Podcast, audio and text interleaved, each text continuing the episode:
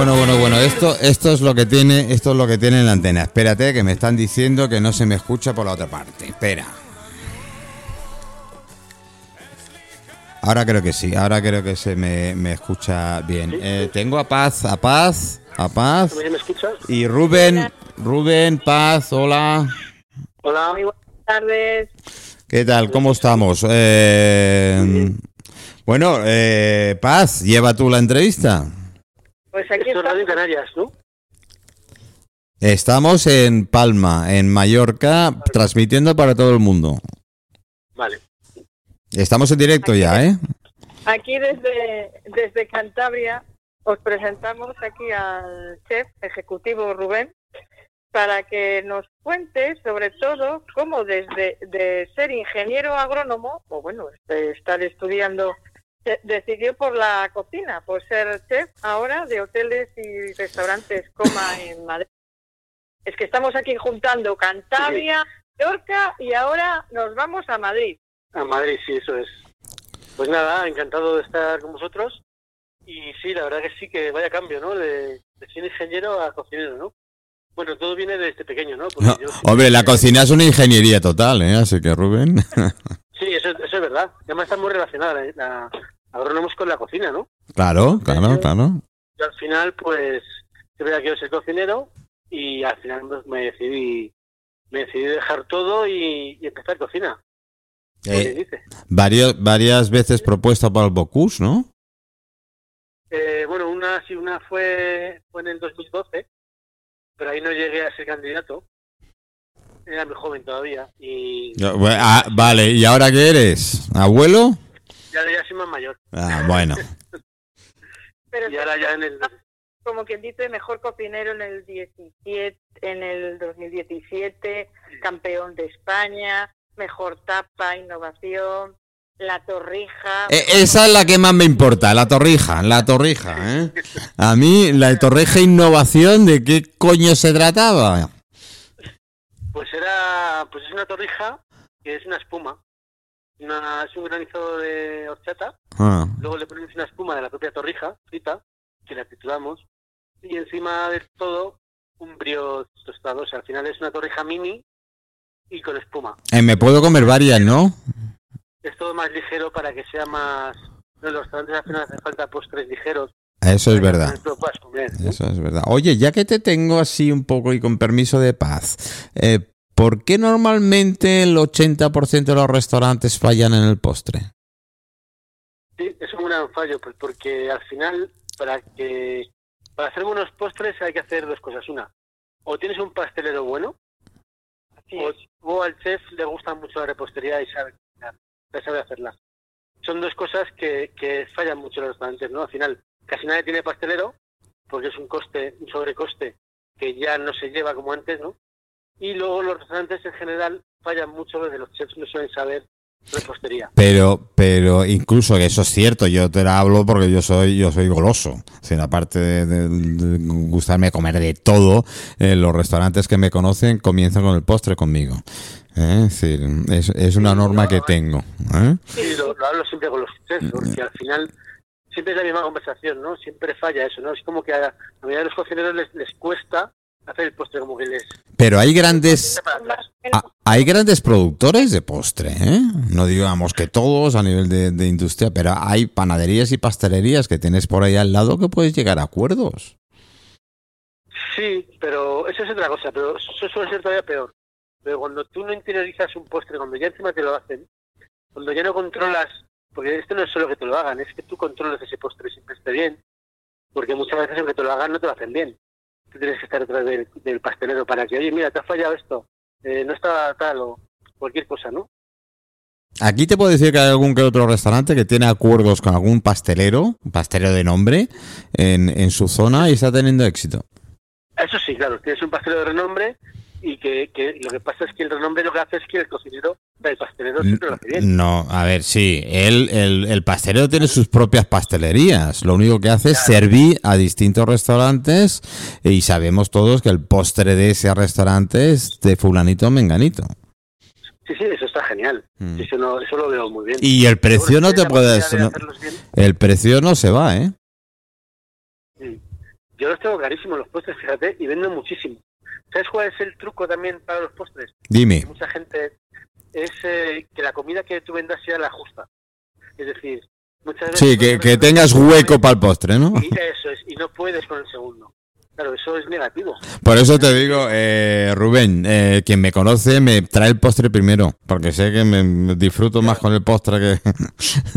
Yo lo que hago es que la, la, la, la comida está muy medida, entonces al final tú terminas y te apetece un postre, ¿no? Y por eso casi todo el mundo que viene, el 80% pide postre. Qué bueno. Eso es una medida muy Qué bueno. en un restaurante, ¿no? Esa es una buena, muy buena idea. Paz. Como dice nuestro compañero, seguro que mucha gente empezará por el postre y así no tiene ninguna equivocación. No, pero es, es verdad que es una lástima que en culminaciones de grandes platos, de un menú degustación digno, ¿eh? Eh, eh, llega la pata coja. Y además es que el, el postre, el último plato siempre es lo que más recuerdas. Mm. Ya es el último bocado. Siempre, siempre me Es- da mucha caña con, con eso porque es lo, lo más importante del menú, es el postre. Claro, es el último Nuestro bocadito. ¿Mm? Nuestro joven cocinero, digo joven porque incluso ya con dos años, eh, una de sus anécdotas era que se subía a la silla para ver lo que se elaboraba. ¿A ti qué te parece? Ah, me encanta. Con dos añitos Era un ya... cotilla, ya me subía ahí todo el día con mi madre. Bueno, eh, Esa, esas cocineras, ¿eh? Las madres, las abuelas.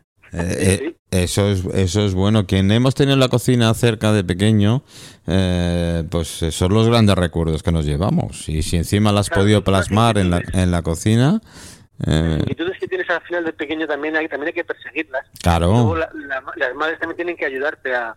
¿no? Mi madre siempre me lo ha recordado, ¿no? ¿Cómo te gusta la cocina? Siempre mirando, preguntando, ¿no? Y hay que ayudar a los niños a, a que sigan sus sueños, porque a veces se los quitamos, ¿no? A veces no nos gusta Yo- lo, que, lo que nos dicen y se lo quitamos de la cabeza. No, no, eso no, hijo, que eso eh, no da dinero, o eso no, que, que tal. O, no, eso, es, eso no es bueno. Al final, No. Cuidado, te quemas, a ver si te vas a hacer daño. Uno, una de las cosas, una de las cosas que he tenido con, con, con Fran Belín en la entrevista anterior, que es el, el director de Cúrcuma Radio en Canarias, eh, y lo vamos a poner en marcha, que es el tema de los talleres de los sentidos, de los sabores, ¿no? Es decir, volvamos a aprender la que sabe un tomate o un pimiento.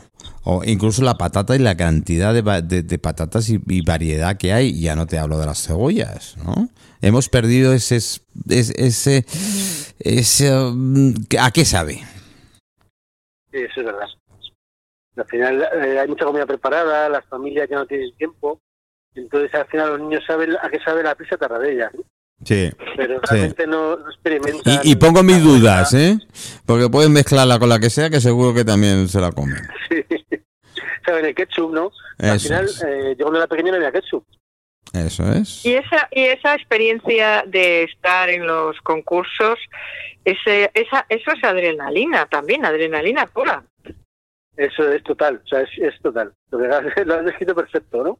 Es Claro. esa adrenalina de, de incertidumbre, de, de tensión, ¿no? Y al final luego te derrumbas, ¿no? Yo siempre que veo un concurso, después me pongo malo. Siempre. Claro. ¿Es por la tensión?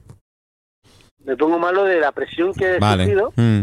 de, de liberarme de esa presión y tal, pues eh, las defensas te desploman y te ponen malo. Es que eh, he estado en bastantes concursos, congresos, incluso he estado muchas veces de jurado Ajá. y he notado también dentro del jurado esa, esa sensación de, de, de, de ese estrés de, de saber si se acierta, si no, porque claro, es, una, es algo que es eh, difícil también de, de, deci- de decidir entre, hay tantos tan buenos que dices, ¿y ahora? Sí, cuesta mucho. Y piensas y piensas, yo personalmente cuando lo hago piensas, a ver si voy a romper el sueño de alguien, entonces lo tienes que analizar muy bien, muy bien, muy bien, por lo menos ese es mi criterio. Sí, bueno, hay, hay unos parámetros. Al final, lo, lo lo más fácil de los concursos es que está todo está todo medido con parámetros. Entonces, al final hay eh, texturas, eh, color, eh, sabor, ¿no? Entonces, al final es más fácil. Pues Pero en como estamos hablando, por ejemplo, de la mejor tapa innovación, ahí no hay parámetros, porque la innovación es algo nuevo. sí, pero bueno, hay, hay un apartado que es pues eh, innovación de 20 puntos, ¿no? pues a ese le pones el 20. Pero a lo mejor el color no te ha gustado, no te ha gustado la presentación, y te baja puntos, ¿no? Pero al final es un cúmulo de, de puntuaciones, de una suma, y que bueno, que no todo el mundo le tiene por qué gustar lo que has hecho. Habrá alguno Ya. que no le guste. Y ahora, eh, como chef ejecutivo, eh, ¿dónde estás? Estábamos comentando que en los hoteles, restaurante Coma en, en Madrid. Sí, en la sierra, estamos en una cadena de hoteles, eh, son hoteles boutique, eh, son hoteles eh, de lujo, románticos, y, y nada, está uno, uno está en Collado Mediano, que se llama Hotel Boxar La Torre, y el otro está en Navacerrada, que hemos abierto hace, hace un poquitos meses, que se llama Boxar Alpino, y nada, los dos pues eh, tienen restaurante gastronómico, y, son muy tienen mucho encanto no son hoteles para disfrutar con- en pareja y con con spa con bueno luego hay salidas tienes ahí para montar a caballo para ir a la montaña un montón de rutas. Eh, eh, esos son los hoteles, eh, eh, Rubén, esos, eh, esos son los hoteles que vienen los niños después, ¿verdad? eso es. Exacto. Bueno, pero es todo un lujo tam- también trabajar en un sitio así y el poder poner tu, tu toque, ¿no? Tu toque en la, en la cocina, que la gente Sí. se vaya con ese buen sabor de boca. Y encima estamos hablando que no solo de la comida, que también los postres también que se elaboran. Y luego Sí, a la gustan. y luego a la hora a la hora de, de elegir ese equipo de cocina, pues también tiene que ser complicado, ¿verdad? Pues eh, no es fácil, no es fácil. Lo que pasa es que, bueno, yo siempre, siempre he tenido a gente que me ha seguido y vas un poco formando ese equipo poco a poco, con esfuerzo. Se te va jubilando gente también por el camino. O sea, esto no es fácil. Cuando encuentras a alguien bueno que te sigue y tal, al final se te jubila. Si no, pues eh, se va a vivir a otro país porque no sé qué, no sé cuántos, o tiene un hijo y deja la cocina. O muchas cosas, ¿no?